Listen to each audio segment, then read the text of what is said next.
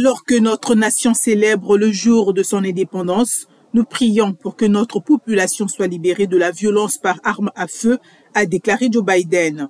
Saluant la récente mise en place d'une interdiction des fusils d'assaut et des chargeurs à haute capacité dans l'État de l'Illinois, Joe Biden a appelé à en faire de même à travers le pays et à aller plus loin en mettant notamment fin à l'impunité des fabricants d'armes ou encore en instaurant un contrôle universel des antécédents des acheteurs. L'an passé, un homme avait ouvert le feu lors du défilé du 4 juillet près de Chicago dans l'Illinois, faisant sept morts et des dizaines de blessés, transformant ce jour de fierté patriotique en tragédie, a rappelé M. Biden.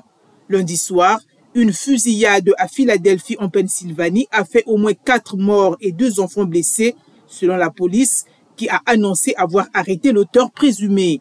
Une cinquième personne a également été retrouvée morte. Le même jour, au Texas, trois personnes ont été tuées par arme à feu et huit autres blessées lors d'une fête.